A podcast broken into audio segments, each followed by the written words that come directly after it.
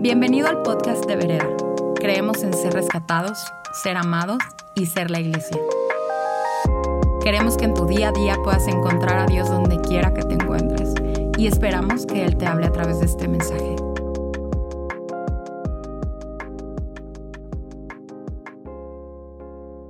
Estamos por fin en diciembre, familia Vereda. Qué gusto, qué honor estar con ustedes. Soy Scott y, estamos hablando en esta serie acerca de la vida de Jesús. Jesús viene para traer un nuevo reino a esta tierra. Un reino que no es como el de este mundo. El de este mundo ya sabemos cómo es. El enfoque está en poder, está en comodidad, está en el éxito, está en el reconocimiento.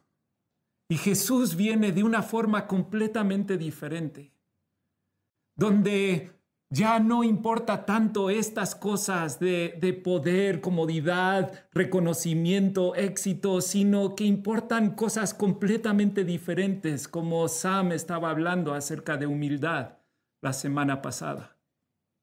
Jesús viene para hacer algo en tu vida y en mi vida.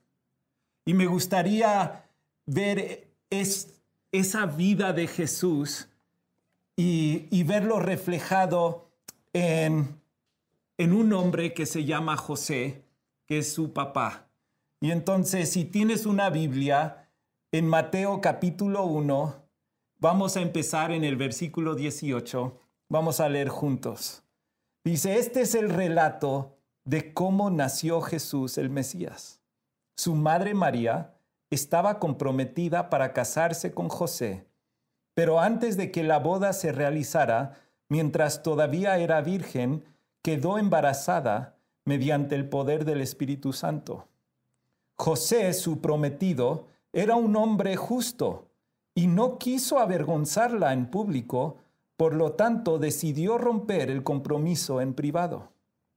Mientras consideraba esa posibilidad, un ángel del Señor se le apareció en un sueño.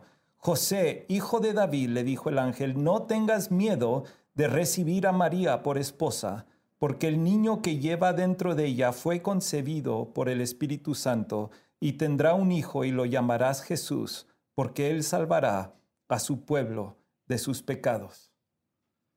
Vamos a estar hablando acerca de esa idea de, de ser un hombre justo, una mujer justa, y a la misma vez ser un hombre y una mujer compasiva. Vamos a orar y vamos a, dejar que el Espíritu Santo nos hable a través de su palabra. Padre, gracias. Gracias por tu gran amor. Gracias porque tú mandaste a tu Hijo Jesús para ser la justicia de Dios en nuestras vidas. Háblanos. Necesitamos de ti. Espíritu Santo, en, en este tiempo más que cualquier otro, necesitamos que tu presencia nos inunda de tu paz, nos inunda de consuelo, nos inunda de esperanza. Señor Jesús, queremos ser animados para las cosas que tú tienes por delante de nosotros. Háblanos a través de tu palabra, en el nombre de Jesús. Amén. Amén. Varios años después de esta historia, Jesús está en un monte con todos los discípulos y como había leído Sam la semana pasada, estamos mirando cómo las bienaventuranzas de Jesús en el capítulo 5 de Mateo dan un reflejo acerca de cómo nosotros podemos vivir esta vida en la que estamos. Y en el versículo 6 de Mateo 5 dice, Dios, bendecidos son los que tienen hambre y sed de justicia, porque serán saciados.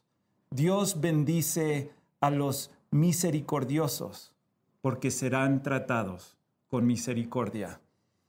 Esta, esta idea de, de justicia y misericordia es lo que quiero que nosotros hablemos esta mañana. Pero antes de eso, una de las cosas que Ivonne y a mí nos encantan hacer durante estas navidades es ver películas románticas de Navidad. Y a mí casi cada noche me tiene viendo una película romántica de Navidad durante estas fiestas. Y todas las películas tienen un concepto muy similar. Y es donde los protagonistas te enamoras de cada uno de los protagonistas y quieres que ellos se, se, queden juntos al final de la película, pero siempre hay algo que los mantiene separados. Quizás es una mentira, quizás es un problema, un obstáculo que no los deja estar juntos. Y, y en esta historia de, de José y María, tenemos esa misma historia, este mismo concepto. Y es como si, si Dios mismo dijera, no, ustedes tienen que estar juntos. Y Dios interviene para que José y María terminen juntos. Pero ese momento donde José se da cuenta que María ya está embarazada y dice, yo no puedo, no puedo casarme con esta mujer.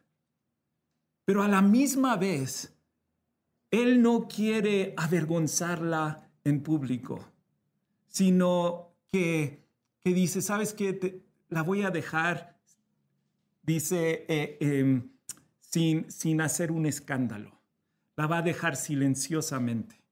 Y José en ese momento la va a dejar, está armando todo para que ella no sea avergonzada, pero donde él no puede, por justicia, no puede casarse con una mujer embarazada que no es de él. Y, en ese momento Dios interviene. Como en esas películas románticas, Dios llega y manda un ángel y le dice, José, este no es un obstáculo que puede dejarte eh, separarte de esta mujer que amas tanto, que es María. Y José tiene misericordia, tiene compasión, y él se termina casando eh, con María y ya saben, ya saben la historia. Pero quiero hablarles acerca de ese concepto de justicia primero. Cuando escuchamos esa palabra en la Biblia, justicia, ¿qué es? ¿Qué es justicia? ¿Qué, qué significa? Y, y primero lo que me gustaría es hablarles qué no es. Justicia no, no tiene que ver con religión. ¿Ves? La, mayoría de personas en, ven justicia como, como una cuestión de reglas. ¿Qué no debo hacer? ¿Qué sí debo hacer? Y si soy justo, entonces yo hago lo que debo hacer. José estaba siendo justo cuando iba a dejar a María porque porque la palabra de Dios en el Antiguo Testamento, la regla era que tú lo tienes que dejar. No puedes casarte con alguien así. Si tú lo haces, tú estás casi asumiendo ese mismo pecado sobre tus hombros. Y José no podía hacer eso por justicia, no podía tomar a María. Justicia es, en, la, mente de muchas personas, tiene que, que ver con, con hacer las cosas correctas. Pero sabemos que de eso no es lo que trata Jesús, porque aún en este mismo sermón del monte, en el capítulo 7, cuando Jesús dice en el versículo 21 que en el momento de justicia, cuando ya todo esto se acabó, que van a llegar personas a Jesús y le van a decir, Señor, Señor, déjame entrar al reino de los cielos, porque yo profeticé en tu nombre yo expulsé demonios en tu nombre, hicimos milagros en tu nombre, hicimos muchas cosas en tu nombre. Pero ahí dice, pero yo les responderé, yo nunca te conocí. Sabemos que, que no tiene que ver tanto con, con este concepto de, de justicia siendo eh, armado todo según la ley, porque si no,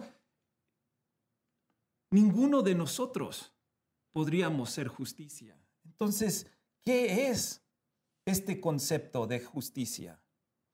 En Romanos 1, 17 vemos la, respuesta acerca de, de, qué es esta justicia. En Romanos 1, 17 dice esto. esa buena noticia, el Evangelio, nos revela cómo Dios nos hace justos ante sus ojos, lo cual se logra al principio al fin por medio de la fe. Como dicen las escrituras, es por medio de la fe que el justo tiene vida. En, en la Reina Valera habla acerca de cómo Dios nos hace justos porque Jesús es la justicia de Dios. Cristo es la justicia de Dios. Entonces, cuando aquí Jesús dice, bienaventurados los que tienen hambre y sed de justicia, está hablando acerca de que tienen hambre y sed de quién es Jesús. Tienen hambre y sed de Dios. Tienen hambre y sed de Cristo. Abraham, la palabra de Dios dice que fue justificado por medio de la fe. La justicia de lo cual Jesús está hablando no es acerca de seguir reglas, aunque no es de no seguir las reglas, pero tiene que ver con buscar la presencia de Dios. Jesús es la justicia de Dios. ¿Tienes hambre y sed de justicia? Solo se va a ver reflejado cuando nosotros tenemos hambre y sed de Jesús. Tenemos hambre y sed de quién es Él. Esta idea de hambre y sed, nosotros tenemos hambre y sed de muchas cosas, pero la mayoría de veces nuestro gran problema es que no tenemos hambre y sed de Dios. En, en Isaías capítulo 55, la, Biblia dice, ¿alguien tiene sed? Venga y beba. Aunque no tengan dinero, vengan, tomen vino o leche, es todo gratis. ¿Por qué gastas tu dinero en alimentos que no te dan fuerza? ¿Por qué pagas para comida que no te hace ningún bien?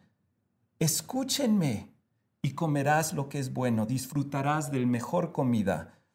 Y luego en el versículo 6 dice, busquen al Señor mientras puedan encontrarlo Llámenlo ahora mientras está cerca. Gastamos nuestra energía, nuestro tiempo en, buscar el éxito, en buscar comodidad, eh, en, buscar reconocimiento de otras personas, en, en buscar poder. Pero cuando buscamos esas cosas, terminan siendo vacías luchas y luchas para tener algo para darle a tus hijos esta Navidad. Y luego se los das. Y ellos terminan sin disfrutarlo. Lo dejan a un lado después de un mes. Todo ese esfuerzo, todo ese trabajo para, para que tus hijos... ¿Por qué quieres conectar con tus hijos? Lo que quieres es esa conexión pero es, pero es tan efímera cuando tiene que ver con simplemente el reconocimiento de mis hijos o el reconocimiento de mi esposa o el reconocimiento de mi jefe. O, si lo que quiero es el éxito o, tener más cosas o, o, poder. Todo eso, dice la palabra de Dios en, en Jeremías capítulo 3, dice que es como una cisterna que, que tiene huecos y no importa cuánto agua le echas, terminas luego mirándolo y sigue vacío. estás sintiendo vacío? ¿Sientes que, que no te está llenando? Significa que, que tu hambre y tu sed no es por justicia, sino que tu hambre y tu sed es, es para, para ti mismo. En Santiago, Santiago dice, pedís y no recibís porque pedís para sus propios beneficios. Dios quiere darte, pero el problema es que si tú no quieres al Dios de justicia, a Jesús, no vas a, vas a seguir sintiendo ese mismo vacío. Es lo que, lo que Jesús empieza a hablar en este Sermón del Monte. es una transformación. No, está diciendo que el éxito sea malo, o poder sea malo, o comodidad es malo. Está diciendo que ya no importa eso. Cuando lo que de verdad te importa, cuando lo que tienes hambre y sed es de justicia, de quién es Cristo. En este mismo sermón, más adelante, en el 632, creo que es, eh, o, o 33, perdón, 33, buscad primero el reino de Dios y su justicia, y todas estas cosas os serán añadidas. ¿Ves? La, la justicia de Dios, lo que estamos buscando, lo que estamos anhelando, lo que tenemos hambre y sed, es de algo mucho más profundo de lo que este mundo nos puede dar. Por eso en, en Eclesiastés dice, dice que Dios ha puesto en el corazón de cada uno de nosotros eternidad. Uno de mis teólogos favoritos, C.S. Lewis, habla acerca de cómo cada uno de nosotros, si tenemos un, un deseo, un anhelo más profundo de lo que cualquier cosa de este mundo nos puede dar, significa que no fuimos creados para este mundo, sino para otro mundo. Tú has sido creado para otro reino. Por eso cuando tú buscas tu satisfacción en cosas de este reino, de este mundo, te ves insatisfecho. Y quizás ante familia y ante otras personas, tú puedes decir, no, Scott, yo no tengo ningún problema, yo estoy bien, yo sí, a mí sí me satisface mi vida. Pero yo sé, porque como yo, tú y yo somos iguales hay algo adentro que nada lo satisface como buscar a Dios, como estar con Él, estar en su presencia. La, segunda cosa tiene, que quiero hablarles es acerca de la misericordia. Y, otra vez quiero primero decirte qué no es misericordia, qué no es compasión, como dice la nueva traducción viviente que tengo acá. Cuando, José, e, él tiene, él es, justo, va a dejar a María, pero también es misericordioso, no quiere avergonzarla. ¿Qué, qué es este concepto de, misericordia? Pues sabemos que dos cosas quiero como sobresaltar acerca de qué no es. Primero, la palabra de Dios dice que no es sacrificio. Eh, David dice, porque tú deseas misericordia, no sacrificio. Eh, cuando, cuando Jesús es confrontado por los fariseos y, ellos están molestos porque Jesús está con con todas estas personas pecaminosas y está de fiesta y está, eh, está disfrutando de, ¿no? pleno de, de toda lo que la vida tiene para ofrecer y ellos están molestos porque dice, oye, ¿qué haces con esta gente? Esta gente no son buena gente. Em, tú estás mal. Y, y, Jesús dice, dice, no son, no son los, los, que, los que están bien que necesitan a un doctor, sino son los que están enfermos que necesitan ayuda. Dice, y, mira a ver qué es lo que dice la Biblia cuando dice, yo quise misericordia, no sacrificio. Misericordia no es sacrificio. Misericordia es más profundo que el sacrificio. la segunda cosa es que misericordia o compasión no tiene que ver con ignorar lo malo ignorar el pecado. Muchos de nosotros pensamos, ay, es que tienes que ser más misericordioso. Em, cuando, Pablo estaba eh, intentando dar unas indicaciones acerca de qué hacer en referencia a compasión y misericordia, dice, no le des de comer a las personas que no trabajan. De hecho, si, si son vagos y no trabajan, no les des de comer.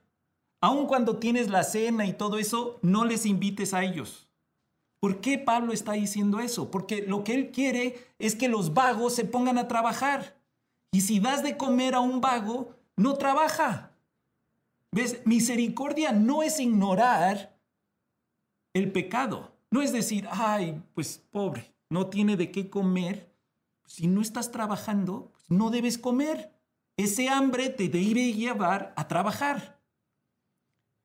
De la misma forma, misericordia no, no mira abuso y dice, ay, pero, pero que no pasa nada, es, es mi esposo. Ay, voy a ser misericordioso con él. No, eso no es misericordia, eso no es compasión. Él, él necesita, él necesita justicia. Misericordia es darle justicia a ese hombre. ¿Por qué? Porque no quieres que ese hombre siga siendo abusivo. Quieres que ese hombre llegue a entender cómo honrar a una mujer. Y no honras a una mujer si está siendo abusivo, sea verbalmente o sea como sea. La, la cuestión es esto, es que misericordia y compasión no tiene que ver con ni con sacrificio, ni con ignorar el pecado. Y vemos en este pasaje de, de Mateo, en la vida de José, algunas cosas que sí es la misericordia. Primero, me gustaría resaltar esto.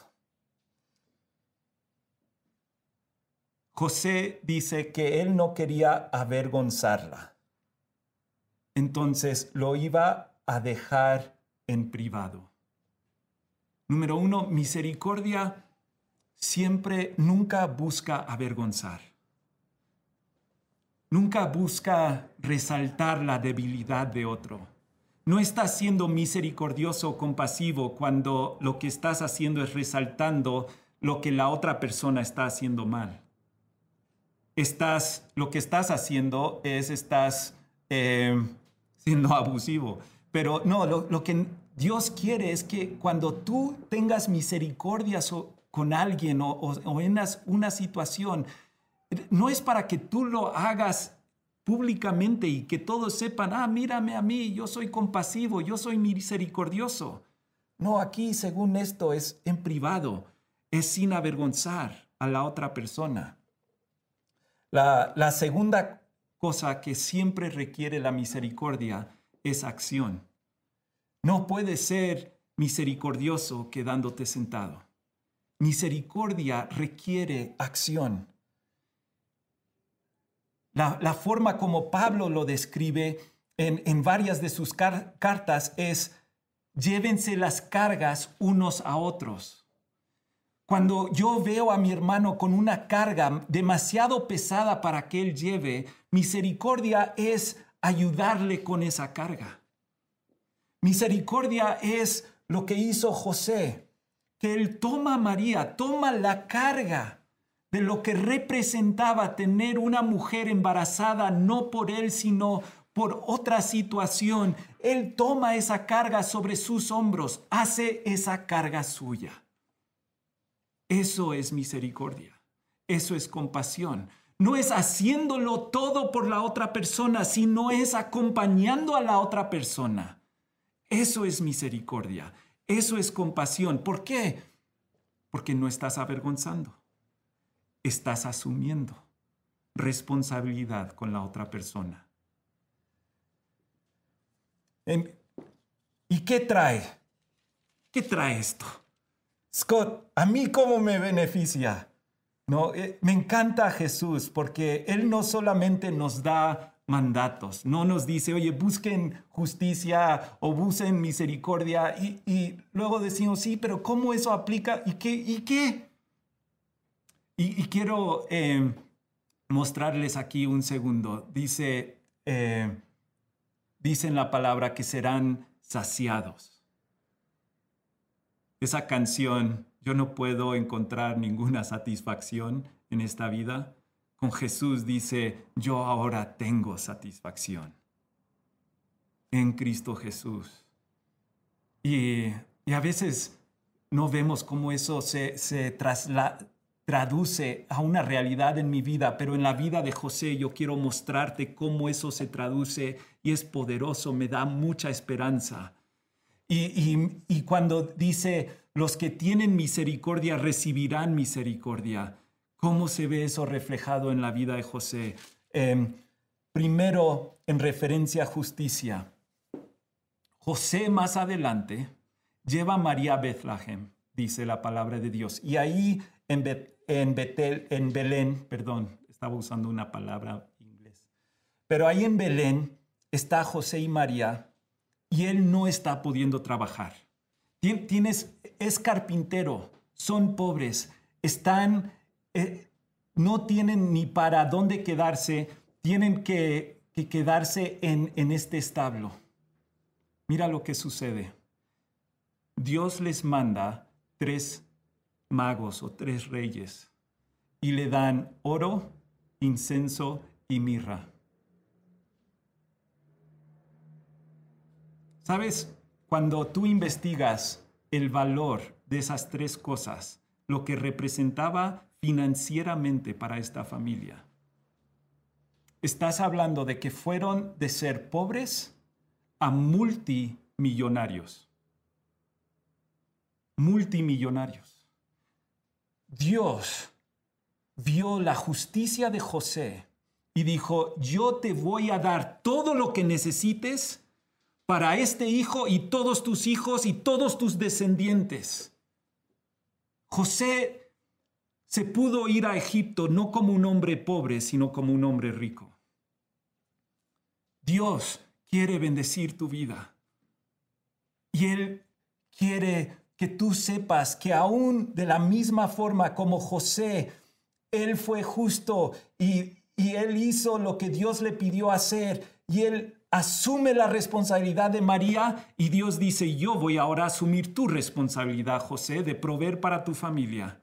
Y no solamente lo voy a proveer de una forma pequeña, sino lo voy a, exponenciar diez veces, cien veces más de lo que tú podrías haber ganado en toda tu vida, yo te lo voy a dar en una sola noche. ¿Estás listo para la bendición que viene de buscar la justicia de Dios? Y segundo es misericordia. Ves, en ese momento estaban a punto de matar a todos los niños de Belén. Habían hecho ese, era un mandato de las autoridades de ese momento, era que todos los niños menores de dos años murieran. Pero Dios tuvo misericordia de la familia de Jesús. Y no solamente le dio los recursos, sino le dio el tiempo perfecto y exacto para irse y para huir, para que pudieran tener una vida plena y abundante. Dios quiere que tú tengas una vida plena y abundante. Buscad primero el reino de Dios y su justicia y todas, todas estas cosas os serán añadidas. Déjame orar por ti. Padre, gracias. Gracias por cada persona que está viendo, que está escuchando este mensaje en este momento.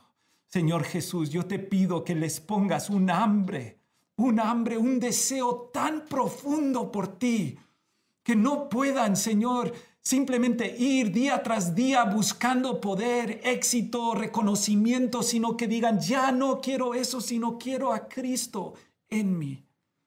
Padre, yo te pido que que tú les sorprendas en esta Navidad a cada persona con tu justicia, con tu misericordia, con tu perdón. En el nombre de Jesús. Amén. Esperamos que este mensaje haya aportado mucho a tu vida. Puedes buscarnos en redes sociales como vereda.mx. Gracias por escuchar y te esperamos en nuestros servicios del domingo.